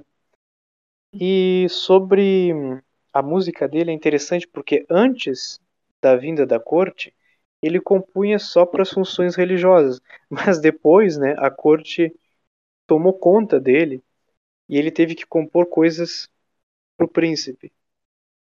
E o príncipe, ele queria, no caso do Dom João, né, ele queria ter contato com boa música, é lógico. Ele saiu de Portugal, onde tinha boa música, e queria ter aqui também boa música. Mas o, o, o mais interessante é que ele também trouxe músicos para cá. Então isso foi algo muito importante para o padre José Nunes Garcia, porque ele teve contato com a, com a música que estava sendo feita lá na Europa, a partir destes outros compositores que Dom João VI trouxe para o Brasil. São compositores luso-brasileiros. Né? Então o Rio de Janeiro ele vai tomar conta é, de toda essa produção cultural. Não vai ser mais então as Minas Gerais nem vai ser Bahia, nem Pernambuco. Agora o centro é o Rio de Janeiro. Tanto é que o Padre José, ele era de Minas e ele foi para o Rio de Janeiro por causa disso. Né? Antes da, da, da, da vinda da corte, é, a cidade do Rio de Janeiro era uma vila portuguesa. Era, era uma vila portuária. Depois se, se tornou, ou quase se tornou, uma grande metrópole. Né? E tinha que ser assim, né? Dizem também sobre o padre José Nunes Garcia que tinha uma belíssima voz e uma ótima memória musical. Ele também é, fazia alguns alguns improvisos, né? E compunha sempre para as festas religiosas, mas também para as festas da, da Câmara Municipal, da, da do, do Senado porque lá na época tinha um, um, um nome um pouco um pouco diferente.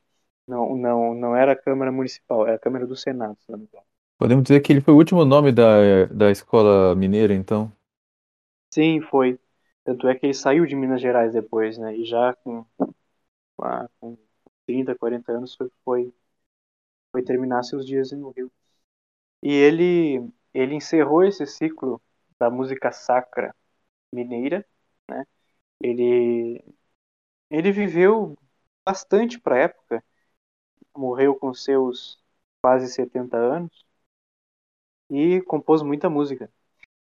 Inclusive, eu quero contar aqui uma curiosidade que poucas pessoas sabem sobre o, o, nosso hino patriótico, o, o, o nosso hino brasileiro. Tá? Esse hino brasileiro, ele já foi usado para duas ocasiões diferentes. Primeiro, o dia 7 de, de, de abril, que foi o dia da, é, da saída de Dom Pedro I, vocês vão ver depois, é, daqui do Brasil, né? Então ele, ele deixa o trono para o seu filho e Francisco Manuel da Silva compôs o hino do 7 de abril. Depois, quando Dom Pedro II ele é coroado, vão usar a mesma música com a letra diferente, vai ser conhecido como hino da coroação. E depois, só lá no final do século XIX, com o golpe republicano, é que, é, já, já no início do século XX, na verdade, nós vamos ter de fato como o, o nosso hino brasileiro. Mas, mas esse hino, ele surgiu de uma forma muito curiosa.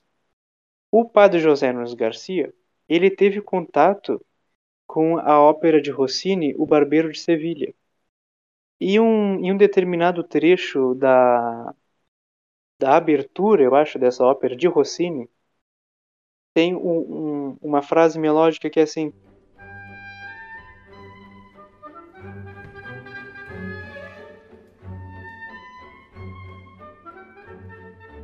E ele compôs então sobre assim esse tema da ópera de Rossini, um método para piano forte, que são 24 lições, e na quinta lição, se não me engano, ele compôs uma peça para piano sobre esse tema da ópera de Rossini.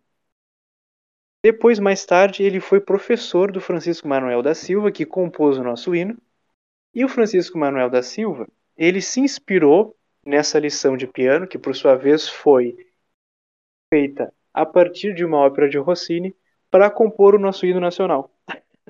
Então vejam que o nosso hino nacional ele foi feito a partir de uma ópera de Rossini.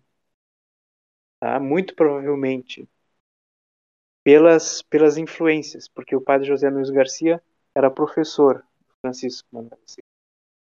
Isso é uma coisa muito importante, porque as, as próximas gerações elas vão sempre é, sempre beber do que já foi feito, né? Mas vão fazer algo novo, algo totalmente novo. E o nosso hino, que foi feito, creio eu, no início do século XIX, 1817, por aí, 20, é, foi feito a partir, então, de uma ópera de Rossini. Interessante isso. Depois, o padre José Nunes Garcia, ele vai começar a compor música profana, né?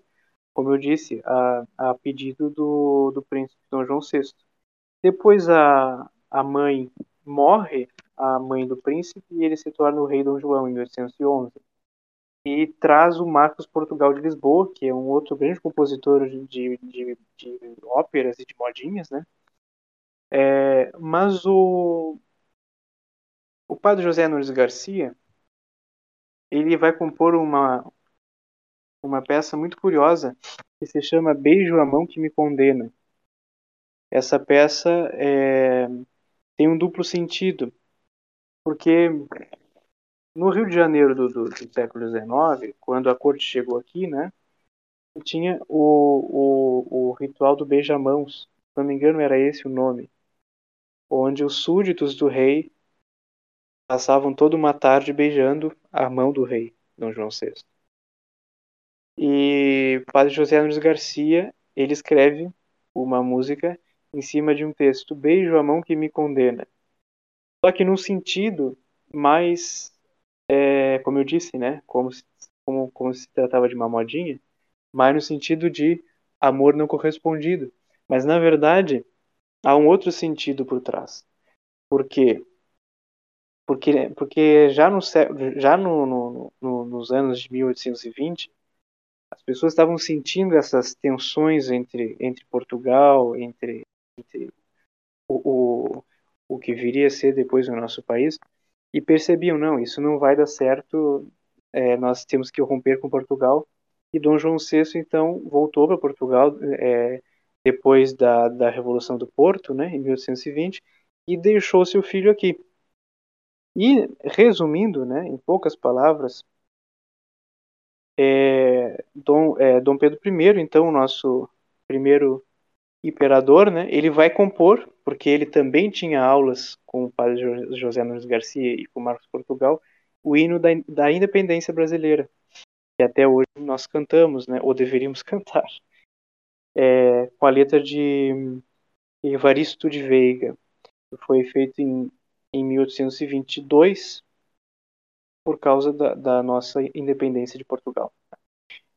E uma coisa curiosa agora que eu quero comentar sobre esse período é, sobre a, a nossa ligação, que, que, que nós brasileiros, eu, eu, diria até uma, uma ligação sentimental que nós temos com o Requiem de Mozart. Porque, para surpresa de vocês, o Requiem de Mozart ele foi terminado no Rio de Janeiro. Mozart, se vocês sabem ou não, é, é, ele morreu muito cedo. Morreu com seus 32 anos, por aí. E e não chegou a terminar todos os textos do Requiem. Porque, porque se vocês forem ver os textos da missa de Requiem, existem várias orações. E ele escreveu as primeiras, mas as últimas não. Ele não conseguiu terminar porque ele morreu antes. Então foi um, um, um compositor austríaco, o Sigismund Nelson, que terminou o Requiem de Mozart aqui no Brasil. E ele já estava um bom tempo no Brasil é, poderia ser um compositor brasileiro, né? Mas não foi. Porém, foi no Brasil, né? Isso já, já, é, já é de grande relevância e pouquíssimas pessoas sabem disso. E depois, com a, com a vinda dessa corte, como eu disse, e, e, e, e da criação do, do então agora Império Brasileiro, né? É, muitos cientistas vão vir para cá, muitos, muitos é, exploradores, artistas, etc., que vão fazer o registro da fauna brasileira, da flora, da, da, da geologia, e também alguns compositores, alguns músicos e alguns artistas em geral. A ópera vai vir junto também com essa remessa de, de artistas, vamos dizer assim. Então, em 1821, nós vamos ter a, a primeira montagem do Barbeiro de Sevilha, de, de, de Rossini, no Rio de Janeiro. Então, a ópera é, vai ter uma, uma fama muito grande a partir de, desta data no Brasil. E agora nós já vamos, pra, já, já vamos passar para um outro período, que é o período pré-romântico, que vocês vejam, em 1821, lá na Europa, já, é, nós já estávamos no período romântico, mas aqui não. Aqui só se teve conhecimento disso muito tempo depois. Tanto é que o romantismo brasileiro ele, ele vai durar muito mais tempo. ele vai durar até, um, até a década de 20, 30, 40 do século 20. Se vocês forem ver, a, a, é, a gente tem alguns compositores de algumas cidades que vão compor ainda no estilo romântico em 1950, por exemplo. Né? Por, por quê? Por causa de, de, de toda essa tradição é, tardia romântica brasileira, né? e que vai terminar também tardiamente. Por quê? É, essa tradição romântica ela terminou muito cedo lá na Europa. Se nós formos, se nós formos comparar, ela terminou no finalzinho do século XIX. Já estavam passando por outra coisa. Então, é, nós vamos ter construção de novos teatros, de novas lojas maçônicas né? e, e, também é, a, a música ela vai passar para a imprensa. Então, nós vamos ter música que vão servir como um meio de sustento para vários compositores. Né? Eles vão compor e vão passar para a imprensa e as pessoas vão comprar essas músicas para tocar em suas casas. Então, aqui nós vemos um, um, um, distanciamento muito grande daquela realidade do século XVIII, XVII, da música sacra. As pessoas tinham contato lá naquela época com a música quando iam para as missas, quando iam às missas dominicais, às festas religiosas, porque graças a Deus, né, é, nosso povo aqui sempre foi muito religioso, até um determinado momento, é lógico, mas a, a música era muito voltada para a religião. O foco era quase total. Depois, né, no século XIX, com todo, toda é, essa filosofia romântica que nós já vimos né, no, no, terceiro Trash Talk, se não me engano, no quarto, é, nós vamos ter um foco maior na, na música profana. É no terceiro, né? Que a gente tratou sobre o movimento romântico. É no terceiro, até que nós tratamos sobre o período romântico. Foi. E é nesse período, então, que nós vamos ter é, várias composições profanas, principalmente mais modinhas. Vamos ficar ainda no início do século XIX com o foco nos dunduns e nas modinhas. Por quê? Porque ainda os compositores que estavam aqui no Brasil, eles não conheciam muito bem o que era feito lá na Europa, tirando a ópera, lógico, né? E nós não tínhamos compositores ainda aqui no Brasil que fossem capazes de compor sonatas ou valsas ou pocas é, para alguns instrumentos ou, ou para algum conjunto de instrumentos. Então isso vai vir bem depois. Vai vir em, mais ou menos em 1837, 1840, a música de salão. O que é música de salão? É a música feita para se dançar, tá? Ou a música feita é, para se fruir, mas no sentido de uma, uma música é, que, que não tem sentido religioso, tem um sentido é, puramente instrumental. Por exemplo, um romance para piano, uma, uma valsa somente para piano, onde, onde todo mundo vai sentar para ouvir aquela peça que alguém vai tocar ao piano. E também é, nós vamos ver aqui em 1846, é bem interessante isso, o nosso primeiro carnaval é, que, que houve lá no Rio de Janeiro, a fantasia, tá?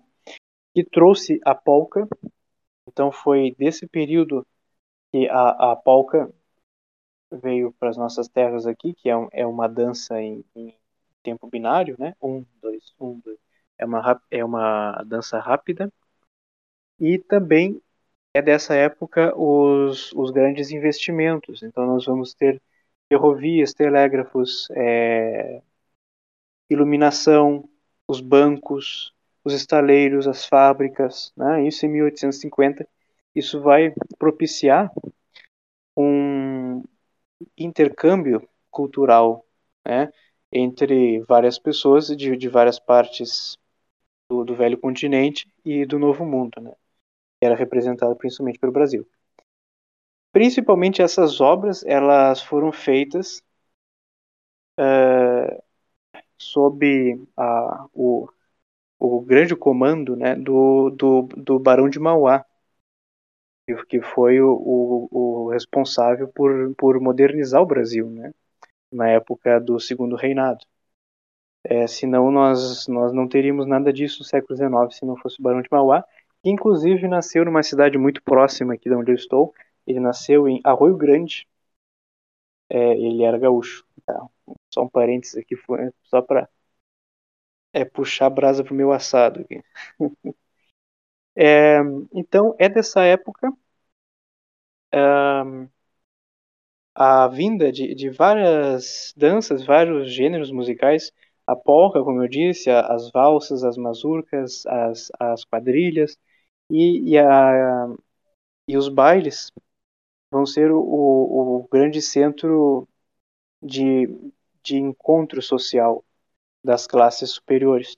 E é desse período, então, que nós vamos ter um outro grande compositor, mas agora do período romântico, e é o Carlos Gomes. Ele é mais conhecido, na verdade, me parece, não sei, posso estar enganado, Luciano, mas aqui na nossa região sul, se eu falar Carlos Gomes, as pessoas conhecem mais.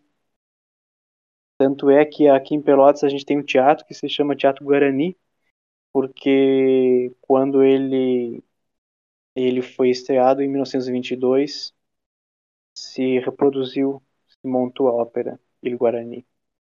Tem aquela música, de- aquele Guarani dele, é, lembro que era tocado em algum, agora não é assim, algum programa de rádio ou coisa É a assim. voz do Brasil, É, tocado a, a abertura.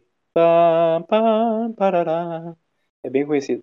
Mas, mas a ópera toda, ela é, ela é muito interessante. Só que assim, é uma ópera em estilo italiano, tanto é que eles cantam em italiano, não cantam em português. É um compositor que nasceu em Campinas, né? É, que, que na época nem se chamava Campinas, era a Vila de São Carlos, em 1836, e veio de uma família de, um, de uma família musical. Inclusive é muito curioso porque o, o pai do Carlos Gomes teve 26 filhos. Olha só, né? E ele, e ele era responsável é, por ser mestre de coro, orquestra e banda. Então o Carlos Gomes ele já veio no mundo musical. E era óbvio né, que, que ele seguiria essa carreira musical. E a primeira composição dele foi uma peça bem romântica. Ele compôs, eu acho que com 17 ou 18 anos, que se chama Uma Paixão Amorosa. Só pelo título É, você já viu. Mas é uma peça para piano muito bonita, apesar do título estranho. o título cairia bem numa, um, num sertanejo romântico ou coisa assim. É, exatamente. Mas é desse período também, e aqui a música vai ficando interessante, porque ela vai tomando um caráter brasileiro. O Carlos Gomes ele compôs uma polca chamada Caiumba. Pelo nome vocês já devem pressupor alguma coisa. Caiumba. É uma polca que, bom, ele usou linhas melódicas europeias, mas um ritmo meio africano. Então, Carlos Gomes ele percebe que nós temos que ter uma música brasileira autêntica e ele pensava, né, isso significa reunir todos os elementos culturais que temos dentro do nosso país. Né, todas as raças que estão aqui, todos os povos que já estiveram aqui. E ele então faz essa fusão em Caiumba. E, é, lógico, ele, ele saiu de uma cidade pequenininha, foi, foi para São Paulo, né? Depois foi para o Rio de Janeiro, ganhou uma bolsa do imperador Dom Pedro II, foi para a Itália, estudou no Conservatório de Milão e lá ele musicou, porque era um, era um trato que ele fez com Dom Pedro II. Não, tu até pode ir para lá, mas tu tem que voltar com uma peça gloriosa, tu tem que escrever algo que seja grandioso. Então lá ele escreve em, em Milão Il Guarani, em italiano, a ópera O Guarani, que se utilizou do, do romance de José de Alencar, né?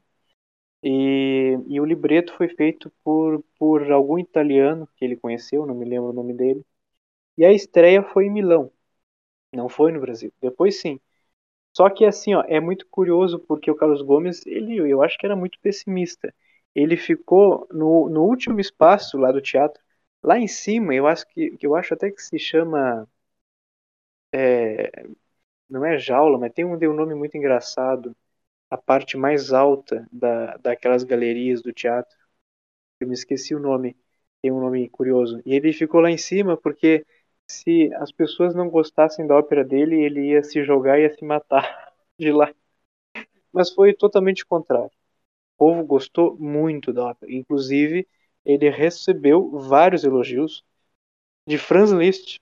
Vejam só, né? Franz Liszt disse que era é, era a expressão máxima da boa música brasileira da época, né?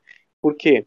Porque o Carlos Gomes, ele mesmo que tenha feito uma música não brasileira, mas em estilo italiano, ele se utilizou de um tema brasileiro, né? Il Guarani. Então, de certa forma, ali ele está numa transição. Ele não sabe muito bem se ele quer ser italiano ou se quer ser brasileiro, porque nem mesmo ele tem consciência disso. Depois, mais tarde, nós vamos ver alguns compositores que tomaram a, a frente e perceberam, não, poxa, a gente tem que compor um, uma música que seja mais brasileira. E aí a gente vai ter então a, a, a nossa a música nacionalista. Mas é, o Carlos Gomes ele compôs outras obras mais leves, né? Porque a, as óperas, é, eu particularmente não gosto muito de ópera, mas ele compôs peças curtas para piano e algumas canções. E uma bem conhecida dele, que eu acho que até compositores, é, digo, alguns artistas e cantores populares do século XX cantaram, que é a Quem Sabe,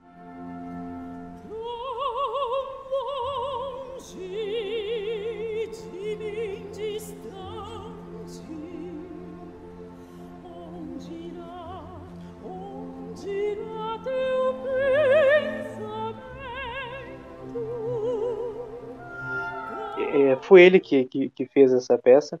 Ele compôs também a outra canção chamada Conselhos, também o Suspiro da Alma, uma valsa lindíssima para piano solo. Então ele ficou nisso. É, ele compôs muita música de salão e música tipicamente é, no, estilo mais italiano mesmo. Quando ele voltou para cá, bem mais tarde, em 1899, foi convidado para ser é, professor do Conservatório do, do, do, Belém do Pará e aí faleceu de câncer. Mas depois disso, é, o, o, o, romantismo brasileiro ele, ele vai se firmar muito bem. E aí nós vamos ter um, um outro grande compositor que eu particularmente considero como até mesmo mil vezes melhor do que o Carlos Gomes, no sentido de ser um compositor realmente romântico, que é o Henrique Oswald. Ele, na verdade, é, era filho de pai suíço, né? mas nasceu no Brasil. Ele nasceu na metade do século XIX e faleceu em 1931. Tá? Então, estamos mais próximos agora do, do nosso tempo. Né? E, e ele passou uma boa parte da, da sua vida lá na Europa, então ele compunha música lá na Europa e quando voltava aqui para o Brasil, ele mostrava para as pessoas dos, dos, circos, dos circos cultos brasileiros e as pessoas é, achavam aquilo um máximo, porque era a música mais moderna que, que, que eles estavam tendo contato, mais culta, e, e, e que davam aqueles, a, a, aquele status, né? É, e infelizmente o povo brasileiro ele é sempre assim, ele foi sempre assim. Não importa se é bom ou se é ruim, se é novo é o que importa, né? E assim que se foi formando uma consciência e que tudo que é bom tem que ser algo é, que, que venha de fora. E isso a gente vive até hoje. Né? A gente vive até hoje. Se vocês forem ver o, o ler o romance do, do, Lima do Lima Barreto, o Triste Fim de Policarpo Quaresma, ele trata sobre isso, né? Sobre esse drama é, de nós que somos brasileiros não querermos ser brasileiros, querendo ser outra coisa, tendo outros hábitos né? e não conhecendo a nossa cultura. Então isso é algo muito triste. E, e é assim, é, nós temos que reconhecer né, que, a, que, a, que a obra dele é uma obra muito bela, muito rica, mas ainda falta um pouco de brasilidade, né? Eu posso citar os, os romances, ele escreveu 27 romances, são peças para violino e para piano, e muitas outras obras. É, ele, me, me parece, é, é, um, é um compositor que, que, que foi muito mais, muito mais estudado do que Carlos Gomes, então vocês encontram mais coisas. Mas é bem isso que eu digo, é, no século XIX, é, as pessoas queriam ser franceses. Né? Tanto é que é, as pessoas cultas sabiam falar francês e falavam francês entre si. Hoje é o inglês, hoje é os Estados Unidos, desde o início do século XX, com, com os filmes de Hollywood, etc. Mas infelizmente o nosso país sempre passou por esses problemas. E depois, então, por fim, e aqui eu, eu termino a minha exposição dos, dos compositores e do que é interessante para nós conhecermos a música brasileira, o grande compositor Alberto Nepomuceno, ele, um pouco diferente dos outros, ele percebeu que não tem pátria o povo que não canta em sua própria língua, né? É uma frase que ele repetia sempre. Não tem pátria um povo que não canta em sua própria língua. É óbvio. Então ele começou a fazer uma cooperação com o nosso grande Machado de Assis, né? Mesmo que eu tenha algumas ressalvas assim com ele, é, a gente não, não pode desconsiderá-lo, né?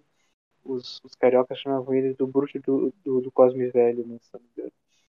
E o Machado de Assis fez vários trabalhos com o Alberto Nepomuceno é, no que se refere às canções. Essas canções elas vão ser bem parecidas com aqueles líderes no início do século XIX lá na Alemanha, porque vão ser cantadas na língua do povo e vão cantar coisas do povo e coisas nacionais. Então, basicamente, o que, que ele fez? Ele e outros compositores também que seguiram esse mesmo estilo é, vão compor sobre temas populares. Tem até um outro compositor chamado Alexandre Levy. Ele vai compor as variações sobre um tema popular brasileiro. É, e esse tema é o Vem Cabitu, nós talvez não conheçamos por esse título, mas Cai Cai Balão sim, né? Cai Cai Balão, Cai Cai Balão. Ele vai pegar algo bem popular e vai compor numa música culta as variações sobre esse tema. E é interessante porque eles querem o que com essa com esse movimento, né? Eles querem que o nosso país também tenha uh, no seu movimento nacionalista algo para mostrar é, aos outros grandes países europeus que já tinham feito isso antes. No fundo, era isso. Porque se vocês forem pegar a Rússia do século XIX, nós temos Tchaikovsky e, os, e os outros grandes compositores nacionalistas, eles pegavam temas nacionais e compunham sobre isso. Não compunham mais no estilo germânico, porque também houve um certo período lá na Europa que tudo era germânico ou era no estilo italiano. Depois os outros países foram percebendo, não, a gente tem que compor no, no, no estilo do nosso país, as coisas que o povo canta, as coisas que são feitas aqui. E o Brasil tinha essa dificuldade, porque como eu disse antes, não se sabe muito bem, não se sabia o que, que era a música brasileira, o que, que era que o povo cantava. E muitas das vezes o que o povo cantava era um negócio meio estranho mesmo, era tipo funkzão. Eram, eram músicas que, que, que tinham letras morais, danças muito sensuais. Eu acho que o, o povo brasileiro, o povo mesmo sempre foi muito sensual, diferente dos outros povos. Se vocês forem ver é, as canções folclóricas lá da, lá da Noruega, por exemplo, é tudo muito simples, tudo muito ingênuo, muito puro. Aqui não, tem sempre um certo sarcasmo, um certo duplo sentido. Né? Se salva muita coisa, é óbvio. Mas eles percebiam, não, mas a coisa que o povo canta mesmo não dá. Tem que ser algo é, que tem que passar por um filtro. Então, na verdade, foi isso que eles fizeram. Eles criaram um filtro do que se devia preservar e o que não se devia e colocaram esses temas populares na música culta.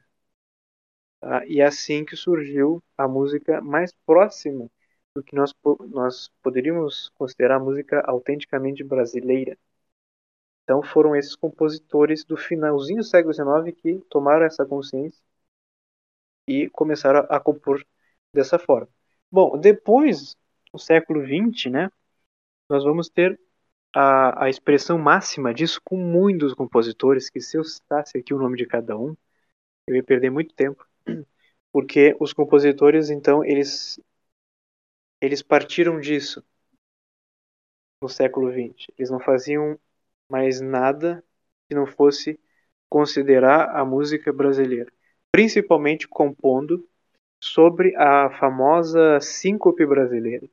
A, a chamada síncope brasileira é um padrão rítmico que, que só existe aqui no nosso Brasil, que é, em, uh, em, em linguagem musical se trata de uma semicolcheia, uma colcheia e uma semicolcheia. Que significa isso? Um tempo uh, rápido, um tempo lento e um tempo rápido. Vai ficar tá, tá, tá, tá, tá. E, e depois dessa síncope, duas colcheias que, que seguem. Então, o, a, a síncope vai ser é, vista como um ritmo tipicamente brasileiro e que depois vai dar é, a base para a formação de novos gêneros, como o choro, como o samba. Né? É, a, é, é, é a famosa síncope brasileira. Né?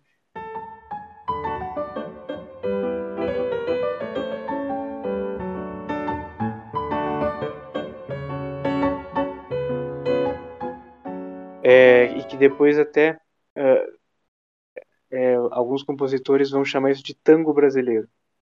E, e, se, e se vai usar muito esse padrão rítmico. Então, tudo, a partir do século XX, vai ter esse sentido mais nacionalista. A Aquarela Mas... do Brasil, Tico Tico no Fubá, é, o Brasileirinho são baseados nesse, nessa cinco brasileira? Exatamente, exatamente. É, tanto é que eles começam assim, né? É tudo tá, tá, tará, pá, pá, pá. E é o seguinte, é, é quando eles, eles transportam o tempo forte para o tempo far, é, mais, mais fraco. Isso a gente chama de síncope. Né? É, é quando eu, eu, eu desloco é, o tempo forte natural de uma música para o próximo tempo. Então, eu vou ter um tempo forte, rápido, pam, pam, e o tempo fraco mais longo. E veio, muito provavelmente, dos ritmos africanos, né?